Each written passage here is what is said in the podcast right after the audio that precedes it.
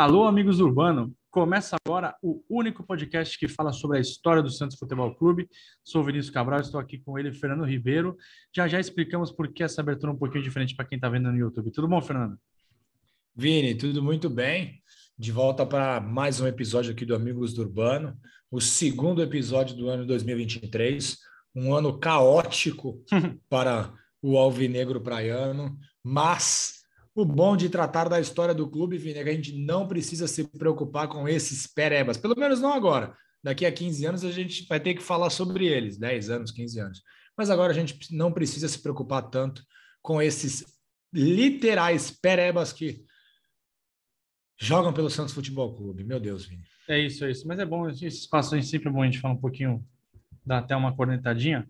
Mas é que é, sobre a abertura, Fernando, a tecnologia nos traiu então a gente está tendo que colocar a vinheta ao vivo, entre aspas, para quem está vendo no YouTube ficar vendo a nossa face sem meio que ter o que fazer, né? Se a gente tivesse na TV, faria aquela mãozinha, os caras, sabe? Como foi a mãozinha um em cima do outro. Sim, sim. Então, enfim, mas vai ser agora sim a abertura, porque estamos com problemas para executar algumas coisas por conta de computadores novos e tecnologia sempre nos atrapalhando, Fernando. É, a gente vai falar sobre um cara, né, o Antoninho Fernandes, que tem um apelido que poucas vezes é tão imponente, né? Porque o cara tinha um apelido de arquiteto da bola. A gente vai falar um pouquinho mais sobre ele, né? Que fez história nos anos 40, 50 e 60 e de diferentes maneiras, né? É, foi um cara que marcou o nome na história do Santos de diferentes maneiras. Mas antes de entrar no, no episódio em si, Fernando, é, eu queria saber o seguinte: se o Antoninho era o arquiteto da bola, os jogadores de hoje do Santos seriam o quê? Seriam os, os day traders da bola, uma profissão tanto quanto nefasta. Desculpe se tem alguém ouvindo aqui que é, que é o, um operador de telemarketing também, desculpa, mas é, um, é Seriam os, opera, os, operadores de propinas é, é uma da bola. Uma, uma, profissão, profissões dignas, mas que principalmente a galera que fica ligando para a gente de 5 em 5 minutos. Enfim, esses jogadores seriam hein, Fernando? Não tem Rapaz, nenhum arquiteto no time, né, cara? Não, pelo contrário. Não tem nenhum... Não Aliás, nenhum, não, temos um meia, não, né? Não tem nenhum pedreiro no time, né? Porque é. os pedreiros são muito importantes. Sim, são voluntariosos, fazem... né? Exa... Se esforçam, né? Os pedreiros são muito dedicados Exatamente. às suas funções. Esse não tem nada, nada comparável a Antoninho nesse elenco do Santos, não tem nada comparável a Antoninho. Quer dizer, são poucas, poucos jogadores comparáveis a Antoninho é, na história do Santos, né? Antoninho, uma pena que tenham pouquíssimas, né? São raras as imagens do Antoninho jogando futebol, são muito poucas. Então, para muita gente fica difícil de conseguir compreender o quão competente, o quão capaz ele era. Mas, rapaz, uh, Antoninho jogaria em qualquer posição do Santos, talvez até no gol, viu? Ah, jogaria no gol, tenho certeza. E o elenco atual, a gente não quer falar muito, né? O Santos, a gente está gravando na terça-feira, é, na semana do jogo contra o Palmeiras, que vai ser no sábado, esperando mais Meu uma Deus. derrota, né? Porque é. a gestão Rueda jogou sete jogos contra o Palmeiras, perdeu sete. Sim. Uh, a gente viu. Pode igualar, pode, pode igualar a pior marca da história do Santos contra o Palmeiras, né? O Santos ficou 11 jogos sem ganhar do Palmeiras é. entre 39 e 43, 45, se não me falha a memória. E, e sábado o Santos pode igualar, né? A pior sequência consecutiva sem vitórias sobre um rival tão importante quanto o Palmeiras. É muito triste isso. Né? É, são, são, o Santos tem uma sequência de recordes negativos na gestão Andrés Rueda, né? É, derrota clássico toda hora, derrotas humilhantes em campeonatos como o Campeonato Brasileiro, eliminações lamentáveis como por Deportivo Tátira, brigar pelo rebaixamento no Campeonato Paulista duas vezes seguidas e provavelmente a terceira vai acontecer esse ano. Então, uma sequência de, de vexames que deixa a torcedor Santista não consegue nem. A torcida não está nem revoltada, mas a torcida já passou para tristeza. O que é pior, parabéns, Rueda. A sua gestão do futebol é uma das coisas mais patéticas que eu já vi na minha vida. Mas vamos falar de coisa boa, Fernando? Só TechPix está por aí? e Vini, falar de coisa boa, a gente tem que falar de Antoninho, né? Que ainda não era Antoninho Fernandes, era só Antoninho, e ele era um meio-campista clássico, né? E ganhou esse apelido de arquiteto da bola por conta da sua qualidade e elegância. O Antoninho era ídolo de toda uma geração de santistas, né? Mas infelizmente ele não conseguiu conquistar um título de expressão enquanto jogador. Mas obviamente ele foi um expoente dessa geração que precedeu os principais momentos de nossa história. Meu Deus, aonde estão estes momentos? Uma curiosidade que é bem legal da gente citar é que o Antoninho ele tinha parentesco com o Marcelo Fernandes, ex-jogador do Santos, ex-auxiliar técnico e foi técnico do Santos, inclusive campeão paulista, né? Tanto Marcelo quanto Antoninho foram campeões paulistas enquanto técnicos. E os dois também não foram campeões paulistas enquanto jogadores. E aí a semelhança da família. O Antônio Fernandes nasceu em Santos no dia 13 de agosto de 1921. E aí ele deu seus primeiros chutes em uma pelota no bairro do Marapé, Vini. Bairro do Marapé, que para muitos estudiosos é o melhor bairro de toda a América do Sul, Vini. Não, confere essa informação? Confere. Não tem lugar melhor no mundo que o bairro do Marapé. Infelizmente não moro lá mais, eu moro agora. Sim. Estou radicado, estou radicado no Marapé é, agora. Mas meus pais moram lá. E, bom, enfim. Quem não conhece o Marapé vai conhecer o Pelé. Está por lá agora, né? O memorial. É o memorial é fica no bairro do Marapé. É então, verdade, é temos, verdade. Temos um novo morador, o maior morador de Marapé, né? Agora é o Pelé. É, acaba me superando. Sim. Grande distância, mas enfim. Por um período fui o principal morador do bairro, Vini. E, bom, o Antoninho jogou em clubes daqui de Santos, né, como o São Paulo e o Clube Atlético Willy. Em 1940, ele chegou nos Amadores do Santos, que era o nome que davam as categorias de base, e ele teve um destaque suficiente para subir ao quadro principal, em onde ele jogou de 1941 até 1954.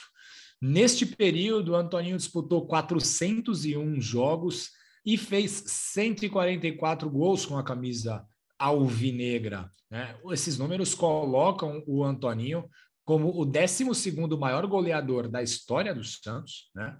E o 18 no ranking entre os jogadores que mais atuaram pelo Peixe.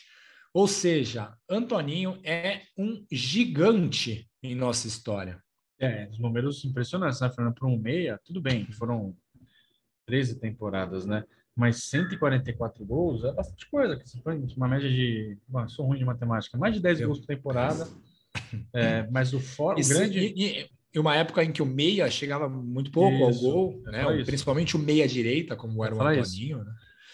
E, ele, ele tinha... abasteceu, e ele abasteceu craques como, por exemplo, o Odair, que foi um grande artilheiro, né? Exatamente. Eu ia falar exatamente isso, que ele era um cara que fazia o time jogar, ele era o meia que dava ritmo para o jogo e dava muitas assistências para os companheiros. Não era o cara que tinha como principal objetivo entrar para fazer gol, como centroavante, ou como outros meias, por exemplo, mais para frente. É que o Pelé é difícil você definir o que era o Pelé, se era um ponta de lança, se era um meia, se era um atacante.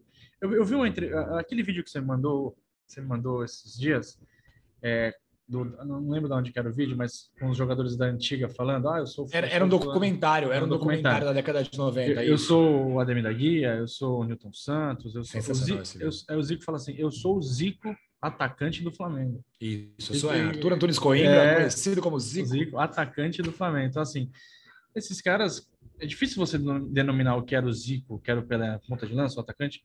O Antoninho... O Messi, né? Messi, é, Messi, Messi, Messi. Messi era ponta direita, né? O Antoninho não, era um meia, meia clássico, meia direita, é, jogava pelas duas meias, né, pela meia esquerda e pela meia direita, jogava por dentro também. Foi um cara que ditou, ditou o ritmo do Santos nos anos 40, principalmente. Aqui é uma fotinha dele, dá uma marca dos craques. E Vini, e Vini, muito provavelmente deixa o Antoninho... eu tirar aqui que tá, desculpa, deixa eu tirar aqui que estava aparecendo Antônio Carlos Zago, aí não dá, né? Rapaz, tá maluco.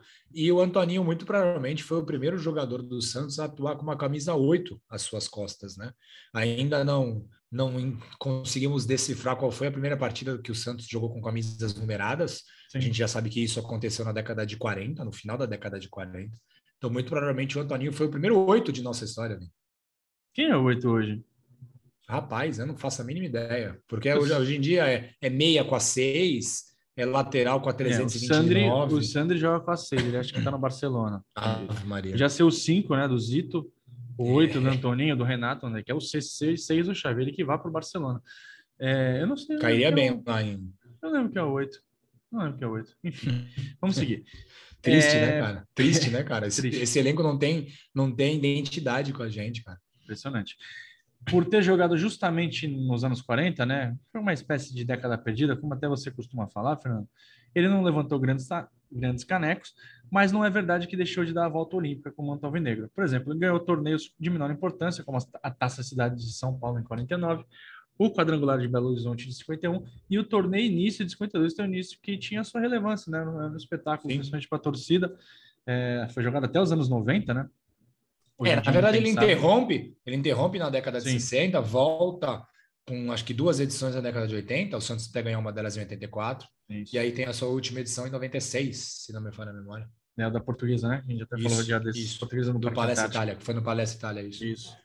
E esse período, Fernando, também foi muito complicado para o Santos, que ele, porque o Santos viu os rivais usufruírem das, das grandes rendas do Pacaembu, que tinha sido recém-inaugurado, e aí a diretoria santista se viu né, em desvantagem financeira, né, os rivais ganhando muito dinheiro com renda, algo semelhante que acontece é, nos, nos, dias atuais. A diferença é que basicamente era a única fonte de, fonte de renda era a bilheteria das partidas. Então, se imagina se a única fonte de renda fosse a bilheteria hoje, você tem jogo lá no Allianz, na Arena é, Corinthians, 2 milhões de, de, renda. Aqui Sim. na Vila a renda acaba sendo um pouco menor pelo espaço e tal. Aconteceu algo semelhante aqui. Com isso, a diretoria apostou na ampliação e na modernização da, Vila, na, da Vila Belmiro. Retrofit, será que alguém falou que já era retrofit, Fernando? É, e a Vila foi habilitada de Maracanã da Baixada Santista, né? Maracanã do Litoral Paulista. Demais, demais. e foi nessa época também que entra em cena um outro personagem muito importante na história do Santos, que é o Atier Jorge Cury, que ele assumiu a presidência do Santos em 1945 e também começaram a aparecer outros nomes importantíssimos em nossa história, como por exemplo o seu Formiga e o seu Tite, que começaram né, nos anos 40 e brilharam de fato nos anos 50, que são dois caras enormes na, na nossa história. É, Vini, assim, se cabe de consolo para o torcedor Santista que nos acompanha, é, é, exatamente o período da década de 40 foi é muito semelhante ao que tem acontecido hoje, né? Os três principais clubes de São Paulo, Corinthians, Palmeiras e São Paulo, é, tiveram uma explosão de dinheiro em seus cofres por conta das bilheterias do Pacaembu, né? O Pacaembu imenso aquela época e enchia os cofres desses três clubes e o Santos ficou muito para trás. Mas na década seguinte, o Santos virou o jogo e foi a década de 50 e 60 foi nossa. Se cabe de consolo, quem sabe com a, a, a ampliação e a modernização da Vila Belmiro, o Santos volta a encontrar alguns atiês, alguns formigas, alguns tites. Não precisando, né, cara? É, é, e aí a gente consiga, de alguma forma, voltar para dias melhores. Mas é bem legal esse paralelo, porque realmente, na década de 40, o Santos sofreu muito por conta disso. Alguns bons jogadores surgiam aqui, Vini, eles tinham que ir embora, porque lá se pagava muito melhor, né? lá em São Paulo se pagava muito melhor, os clubes da capital pagavam muito mais. Então, geralmente, quando grandes jogadores surgiam aqui no Santos, invariavelmente eles iam jogar nos grandes, nos três principais clubes da capital. E, enfim, Vini, mesmo com todas as dificuldades, aconteceram coisas boas, né? Lá na rua Princesa Isabel. Por exemplo, a gente tem que lembrar que em 1948 e 1950 o Santos chegou muito próximo, né? Do, do, da conquista máxima e acabou ficando nessas duas temporadas com o vice-campeonato paulista, né? A campanha de 48 foi excelente e o Santos terminou apenas dois pontos atrás do campeão São Paulo. Lembremos que a vitória valia dois pontos, então o Santos ficou por uma vitória para ser campeão paulista em 1948. E um dos jogos de grande destaque naquela campanha santista foi uma vitória por 3 a 2 contra o Corinthians no Pacaembu, com gols do Alemãozinho, do Antoninho e do Odair, o famoso Odair Titica. O Santos, né, que era treinado por Oswaldo Brandão, que depois fez muita fama no Corinthians e no São Paulo, no Palmeiras, perdão.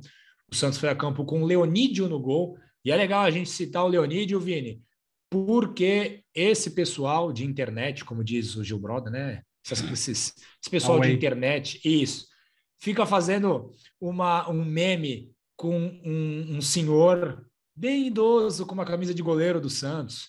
E aí até surgiu esses dias, né? ah, os jogos vi, do Santos vai, os jogos do Santos vai passar na rádio, na TV Tupi ou na TV Excelsior e tal. É a foto do Leonídio? É o Leonídio com uma camisa, me parece ser a camisa de 2005, 2006, porque tem o um patrocínio da Panasonic, uma camisa de goleiro.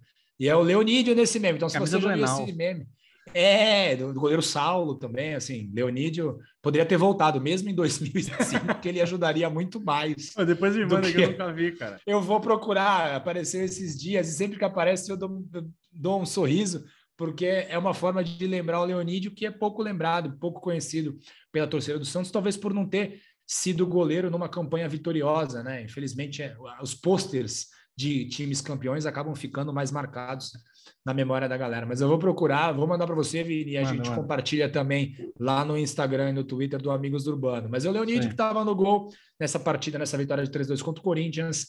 Arte Gazidinho na linha defensiva, Nenê, Telesca e Alfredo na linha média, e na linha de ataque, na linha ofensiva, Alemãozinho, Antoninho, Paulo, Odair e o Pinhegas.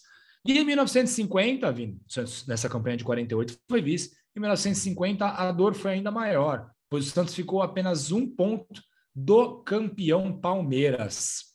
Naquele mesmo ano, 1950, o Antoninho foi emprestado ao Palmeiras para a disputa do torneio Rio-São Paulo. E a sua aquisição, em definitiva, era quase certa. Muito provavelmente, Vini, a proposta do Palmeiras foi exatamente igual a do Nottingham Forest. Ele vem para cá de graça e se der certo, se o Palmeiras, fica. Se o Palmeiras manter na primeira divisão. É, se, se, o Palmeiras ficar entre os três, do... enfim. Cara, que o Santos virou, cara. É, e assim, por que, que o Antoninho foi ao Palmeiras, emprestado para disputar o torneio Rio São Paulo, e talvez ficar em definitivo para a disputa do Campeonato Paulista? Porque, pasmem, o Santos estava em dificuldade financeira, Vini, em 1950. Ou seja, Santista, você, assim como eu, que tem uma situação financeira sempre complicada, fique tranquilo, o clube do seu coração você não vai virar também SAF, é assim. Né? É a única forma de salvar Sociedade Anônima Fernando? Eu vou, eu vou precisar, Vini, de colocar um, precisar de um John Textor para organizar as minhas contas, pois Mas não está te, fácil. Mas nem a Carol está pro... conseguindo isso, Vini. e se ele te emprestar para o Lyon? Rapaz, é, é, assim, é a única forma de me fazer não gastar tanto dinheiro, principalmente com o Santos Futebol Clube. Mas, enfim, o Antoninho não fica no Palmeiras, né? Apesar de a insistência do Santos, que estava de olho muito nessa grana que viria dessa transação. A é, lenda que é contada, a história que é contada é que o Antoninho acabou melando esse negócio, atrapalhando essa transação, porque ele desabou em choro numa entrevista ao cronista Hernani Franco. Hernani Franco era uma espécie de Armando Gomes, como se fosse um Ademir Quintino antigo, né? Ademir Quintino acho que é uma boa comparação, né, Vitor? É, para os mais jovens é. É que assim. É, né? Não, é, tô respeitando o Ademir, não. Pô, o cara já veio aqui, já apareceu.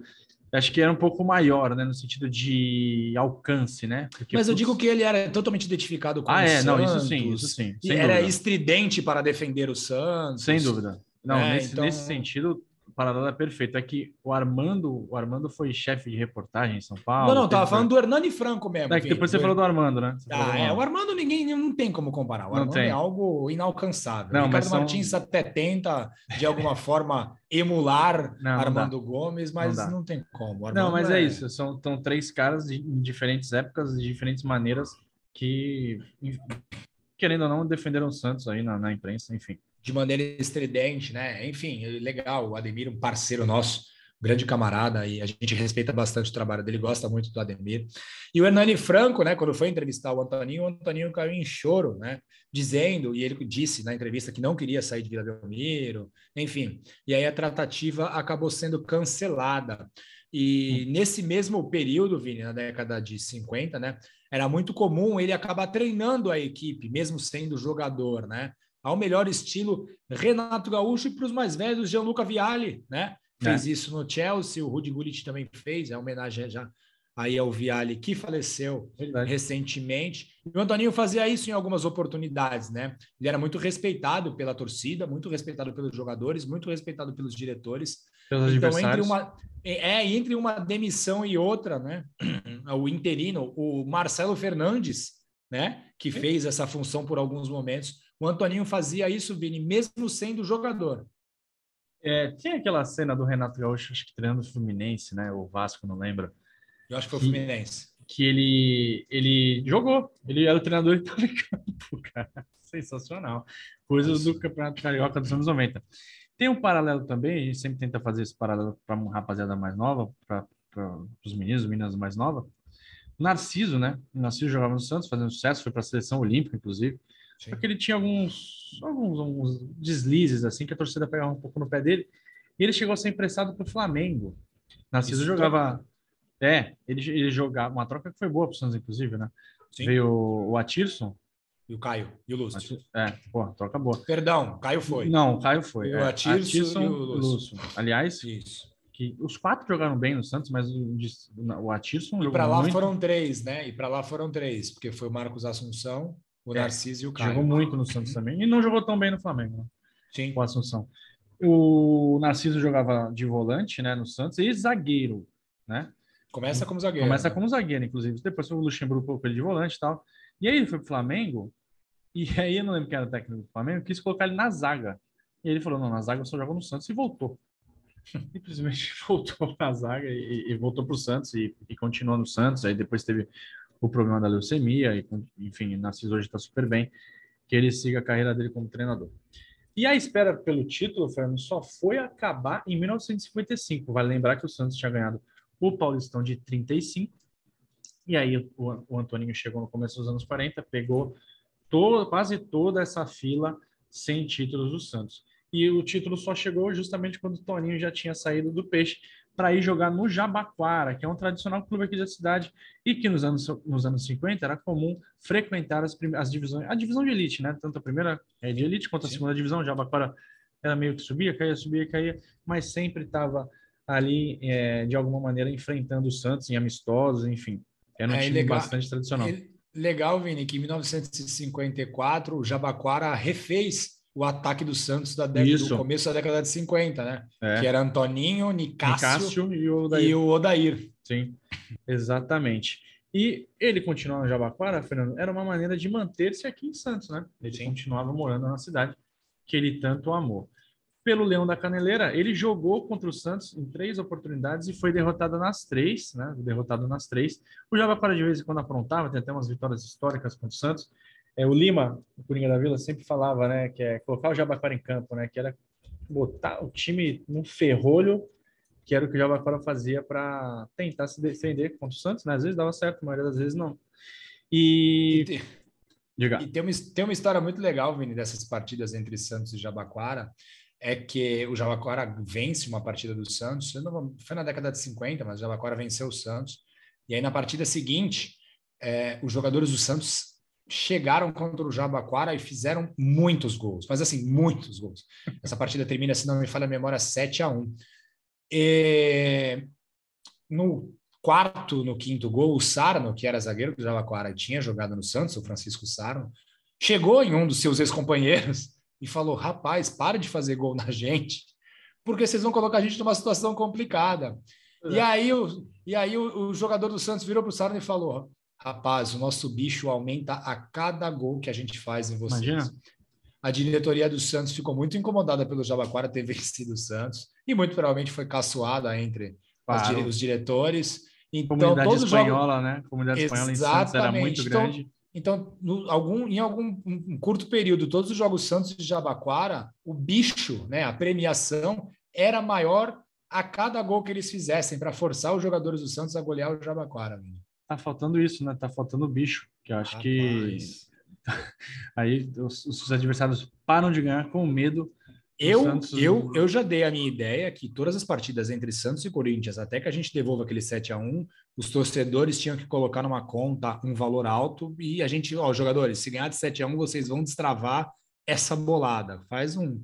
Tivemos a chance. Catarse, né? Tivemos a chance. catarse. Então, se tivesse talvez um incentivo financeiro, eles tinham feito 7 em 2015. Né? Verdade. 15? 2015 14, não, 14. Né? 14. É, é, o Toninho, o Antoninho, Antoninho O, Ant o Antoninho é, já teve, tinha tido aquelas oportunidades como treinador, né, interino como jogador, né, jogador-treinador, mas já mostrava que era um estudioso até as características que ele tinha como jogador. E assim que ele pendurou a chuteira pelo Jabaquara, ele começou a se aventurar como treinador. Ele trabalhou em clubes como o Atlético Mineiro, como o Fluminense, antes de chegar para ser auxiliar técnico do inesquecível Lula. Tem Merchan? Acabou o Merchan? Como é que tá o Lulão? Rapaz, ó, acho que tem dois livros apenas do Lula. Eu não estou com nenhum próximo aqui. Quem quiser esses dois últimos tá exemplares, longe. chama a gente no Instagram ou no Twitter, porque depois vai ficar difícil para conseguir um exemplar, viu, Corre lá, porque o Fernando destrinchou a vida do Lula o campeão, esqueci da... Quem viu as histórias do Noronha, nosso parceiro Noronha, Felipe Noronha, Rapaz. rachou de rir pela burrice das pessoas, né? Sim. Foi engraçado. Sim. Ele Foi sorteou engraçado. um livro, é, ele sorteou um livro do Lula e o pessoal achou que estávamos falando do atual presidente. É, é. As pessoas, as pessoas não conseguem nem ler, mas. Não dá, não dá. Enfim, Vini, e aqui é legal a gente destacar a mudança pelo qual o Santos estava passando, né? Quando o Antoninho chega para ser auxiliar. A era Pelé, né? Foi marcada por diversos times diferentes, né? Pelé começa é, jogar, a jogar no Santos, ia se destacar no trio PPP, que era Pagão, Pelé e Pepe. Depois passa pela histórica linha em, com Dorval Mengalvio Coutinho, Pelé e Pepe. E aí depois vão chegando equipes mais jovens, né? Com um grande destaque aí de, Men, de Clodoaldo, perdão, e o Edu.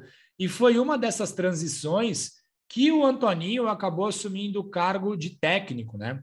Após uma temporada bastante conturbada do Santos em 1966, onde o Santos perde o título paulista para o Palmeiras, ficando até perdeu até o vice-campeonato, o Santos foi em terceiro lugar em 1966. O Santos perde também de maneira categórica para o Cruzeiro a Taça Brasil. E o Lula é desligado do seu cargo, né, na virada de 66 para 67, e com a demissão do Lula, o Antoninho foi o escolhido, ele era o auxiliar do Lula e ele foi o escolhido, né? E ele chegou com a missão de mudar o time do Santos, de rejuvenescer aquela equipe vitoriosa, que estava passando por um período de instabilidade, e a missão do Antoninho era que o Santos reencontrasse, né? Ele tinha que recolocar o Santos no caminho dos títulos. A estreia do Antoninho como treinador do Santos foi em 1967, e o primeiro time que ele dirigiu foi com Cláudio no gol, Lima Oberdan, Joel Camargo e o Rildo, Zito e Bugler, Amauri, Toninho Guerreiro, Pelé e Edu. A vítima foi a seleção de Mar del Plata, da Argentina, que tomou por 4 a 1. E é legal, Vini, a gente ressaltar que nesta partida o Lula ainda não tinha sido totalmente desligado do Santos. O Antoninho treinou a equipe, é a primeira vez desta passagem vitoriosa dele que ele comandou a equipe mas oficialmente, né, o Lula ainda era o treinador e o Antoninho estava como uma espécie de interino. Mas isso só para a torcida, porque para a diretoria já estava tudo definido e o Antoninho já seria o treinador oficial e, e do, que ficaria no cargo durante todo o ano de 1967. Ô, Fernando, até para o pessoal que ainda não leu o livro, quando o Lula balançou, né, aí em 66, teve algum movimento de dele assumir algum cargo na diretoria ou ele queria é, provar o seu valor no clube como que caiu? Faz parte. Quem foi? Foi o é. Murilo? É. Expõe ele, Sempre, faz o expose dele. É um absurdo isso. Não, Santista não tem paz, nem é... na hora de gravar é. podcast. É, ele teve alguma algum convite ou ele já foi já para provar o seu valor em outros clubes? Como acabou provando? Ele derrubou o tabu pouco tempo depois, né, o tabu de 11 anos sem derrotas para o Corinthians. Uma situação envolvida é que o Lula era um funcionário do clube, né? Ele não tinha um contrato somente de técnico, ele era funcionário. E como ele chegou no clube em 1952, a multa rescisória, né? O, o, o valor rescisório para a saída dele o FGTS era alto. dele. É, isso daí era alto. Fez um então acordo. A, diretor, a diretoria do Santos tentou, de alguma maneira, convencê-lo a que ele é, por ele mesmo saísse uh, do, do quadro de funcionários. Então, a diretoria afasta o Lula, né, em 1967, coloca o Antoninho como o treinador na primeira excursão, e o Santos excursionava pela América do Sul, América Latina, né, geralmente no primeiro, nos primeiros meses do ano, e ao Lula foi oferecido o cargo de supervisor de futebol, né? Na época não tinha alcunha de gerente de futebol, mas o Lula seria o supervisor de futebol, ele seria o elo entre o treinador e a diretoria. Mas a gente sabia, e o Lula sabia muito bem, que com Atier Jorge Cury, com Modesto Roma, com, esse, com essa turma, ninguém ficaria entre eles e o treinador. Né? E aí, depois de muito tempo na discussão dessa questão é, é trabalhista, né? o Lula faz um acordo com a diretoria do Santos, abre mão de uma parte dos valores que tinha a receber e aí vai seguir a vida dele, primeiro treinando a Portuguesa Santista e depois treinando o Corinthians, né? Assim, a diretoria tentou tirá-lo do comando técnico, dizendo que ele seria ótimo para comandar todas as categorias, né, entre as amadoras e as profissionais, mas não como treinador de campo. E, enfim, Vini, o Antoninho, que na sua carreira de enquanto jogador do Santos não conseguiu conquistar os principais títulos que disputou, quando ele vira técnico, isso tudo cai por terra, né? O Antoninho venceu três campeonatos paulistas em sequência. Ele ganha 1967, 68, 69. Se iguala ao Lula, né? Como o Lula era o único técnico tricampeão consecutivo. O Antoninho iguala a eles. E tem mais uma pessoa que igualou, né, Na verdade, tem duas depois que igualaram. Uma por dois clubes, que foi Vanderlei Luxemburgo, né? Santos 2006, 2007, Palmeiras 2008. E tem uma outra pessoa, Vini, um outro profissional que igualou Antoninho Fernandes, Lula e Vanderlei Luxemburgo. Você sabe quem é esse rapaz? Carilli?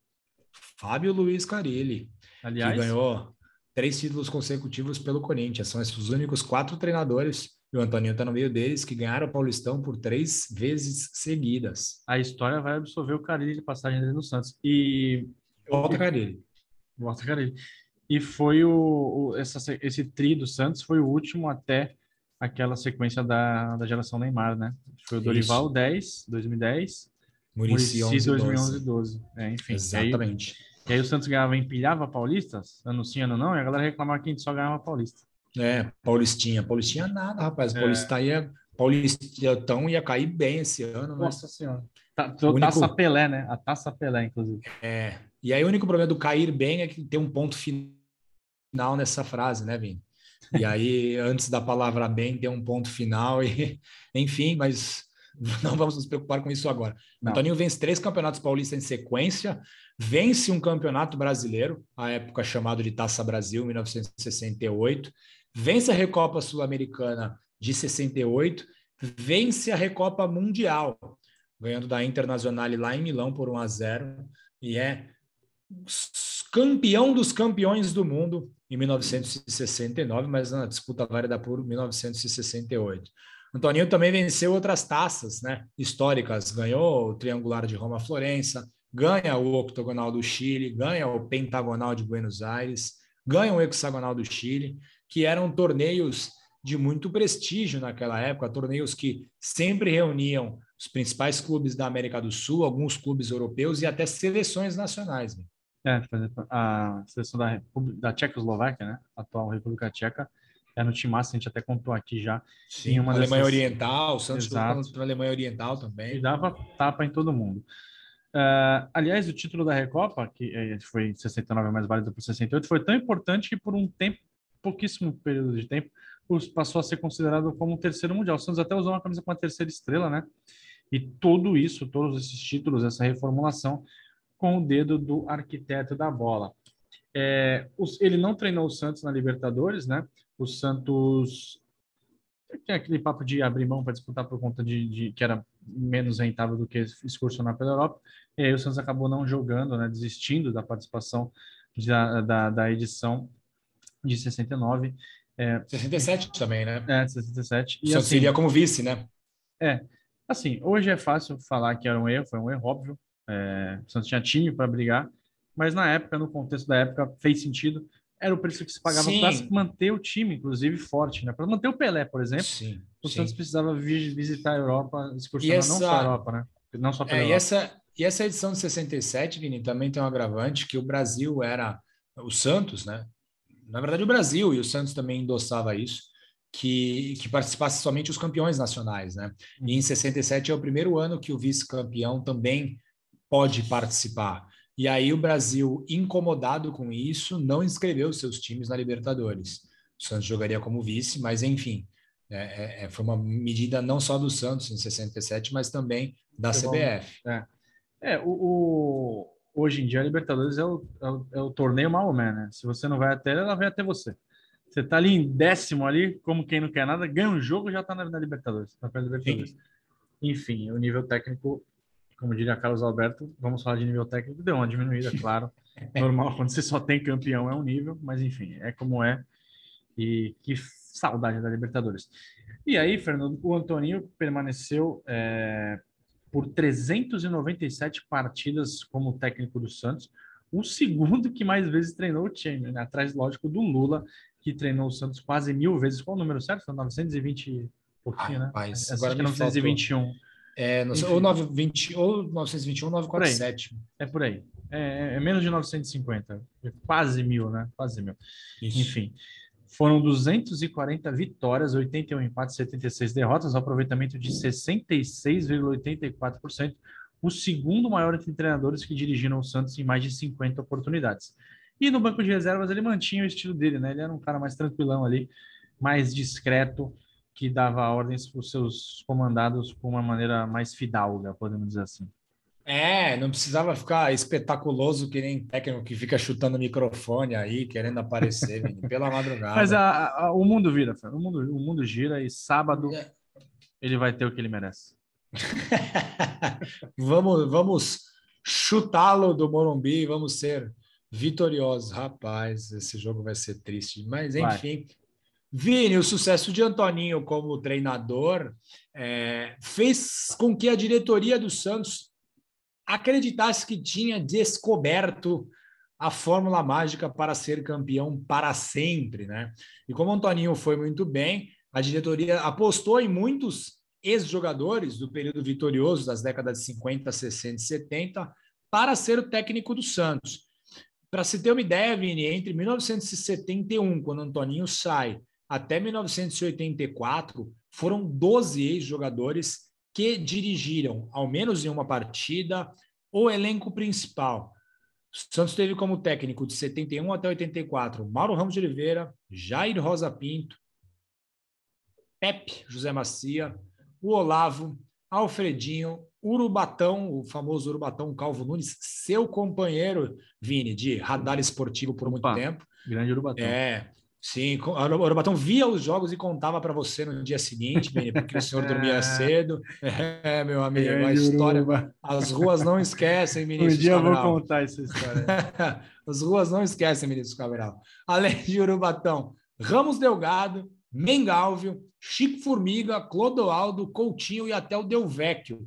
Todos eles foram treinadores do Santos na esteira do sucesso do Antoninho. Antoninho foi tão bem que vamos pegar os jogadores e colocar isso. Vini, se você pudesse escolher um ex-jogador que você viu jogar para ser técnico do Santos, quem seria? Eu estava, enquanto você estava listando os caras, eu estava pensando, quem que da, hoje em dia da Série A treinou o Santos, é, jo, é, jogou no Santos? Assim, tem um que eu detesto, que é o Cuca, que jogou no Santos, mas também não foi muito importante, Sim. mas jogou e treinou o Santos, né? Não tem, né, cara? Tem o Elano, né? Acho que um dia ele volta para o Santos. Ele precisa se qualificar muito mais ainda antes de voltar. Sim. Uh, não, tem, não, tantos, tem, né, cara? O Santos não, não, forma, né? Temos uma crise, né? Tem, tem o Serginho, Fernandes, né? O Serginho. Marcelo que, Fernandes. É, o Serginho que foi treinador, mas sempre, Sim. É, por maior parte da carreira, ficou ali como auxiliar mesmo. Cara, quem que jogou? Será? Não, Diego agora vai ser comentarista. Quem que minimamente pode se tornar Ricardinho, um Ricardinho, Ricardinho, Ricardinho foi, mas abandonou, né? Virou comentarista. Mais fácil, né? É... Sim. Pô, cara, Paulinho Kobayashi é técnico agora no Nordeste, está indo muito bem. Verdade. É, Sérgio Guedes. Sim. Sérgio Guedes, aliás, tem uma galera. Tem alguns nomes, mas, mas, mas, entre os, os técnicos. É, não, não digo famosos... na primeira divisão, Série A, Série B ali, não tem, né? Não tem muito, não. Podemos estar esquecendo de algum ali, para até desculpa, mas tirando o Cuca, eu não lembro de outros não, cara. Porque, é, não lembro, enfim. Ah, o Zago, né? Como é que fica muito longe do Santos, inclusive. Mas é por aí, falta, tá faltando aí alguém. Tomara que seja o Elano, hein? Acho que daqui a uns. Sim.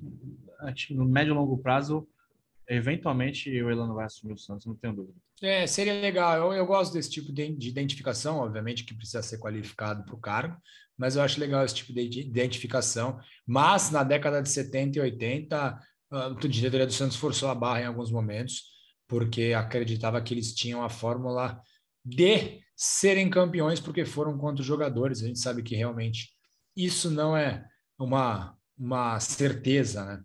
Sim. Enfim, Vini, depois de sair do Santos, em 1971, o Antoninho Fernandes foi treinar o Figueirense e, aos 52 anos, muito novo, quando ele treinava o Noroeste de Bauru, ele faleceu, né?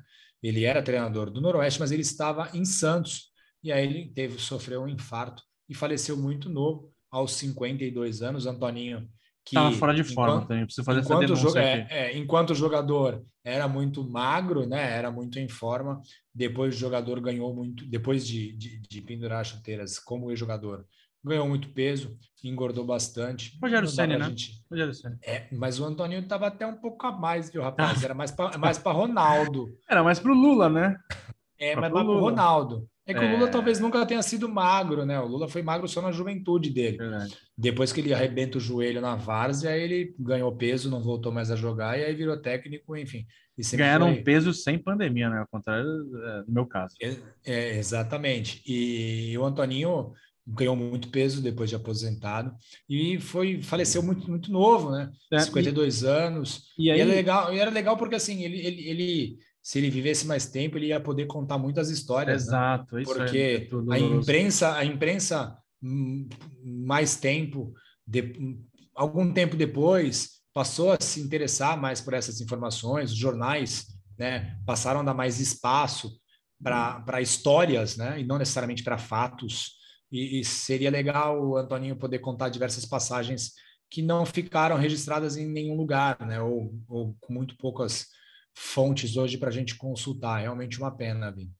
É, e assim, falar em fontes para consulta, tinham alguns lugares que eu dei uma olhada assim sobre o Antoninho, é, disseram que ele morreu indo para um jogo do assistir um jogo do Santos contra São Paulo, mas não achei nenhuma fonte, procurei alguns jornais, não achei nenhuma confirmação disso, mas de toda maneira é, é isso. Acho que o pior é, é essa falta que esses caras mais antigos fazem no sentido de documentar o que eles fizeram, né? Sim, de o que, que eles viveram. É, isso, isso. Até de ter uma. Até tem um livro do PVC fala do futebol brasileiro, que ele fala disso, né? Que a gente, beleza, o Brasil tem uma história, tem toda uma característica de jogo e tal, mas faltou, faltou os técnicos documentarem esse tipo de conteúdo, sim, sabe? Sim. Sim, não tem, não sim. tem, não tem um grande estudo, um grande livro, uma grande, não tem de um grande cara, né? Não, Vini, tem, tem aquele livro do Lucha, do como é que é o nome Professor Profissão campeão. campeão. Profissão campeão. Profissão campeão. É. Não, Vini, é, em meio às pesquisas para a biografia do Lula, eu encontrei um livro muito bom que foi escrito pelo Francisco Sarno, que eu até citei agora há Sim. pouco, né? E o, o, Sarno foi jogador de futebol, jogou no Palmeiras, jogou no Santos, enfim, é, foi técnico de futebol de diversas equipes. E o Sarno fez um livro chamado Futebol, a Dança do Diabo. Você encontra esse livro na estante virtual, muito provavelmente, em alguns sebos, e ele cita muitas histórias legais da década de 50, final da década de 40, né? E, e, e é uma, uma fonte de consulta para a gente entender como é que era o futebol daquela época, algumas passagens bem legais, né, que ele vivenciou.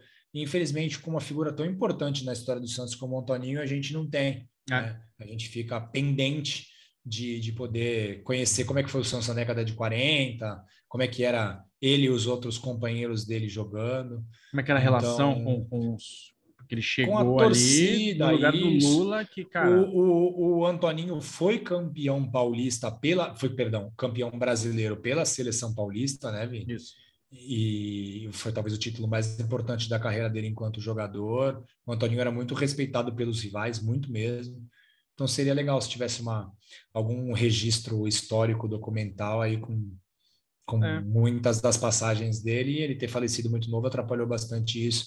Assim como também atrapalhou o Lula, né? Que Sim. também faleceu muito novo. Lula faleceu com 50 anos, Antoninho com 52. Realmente triste.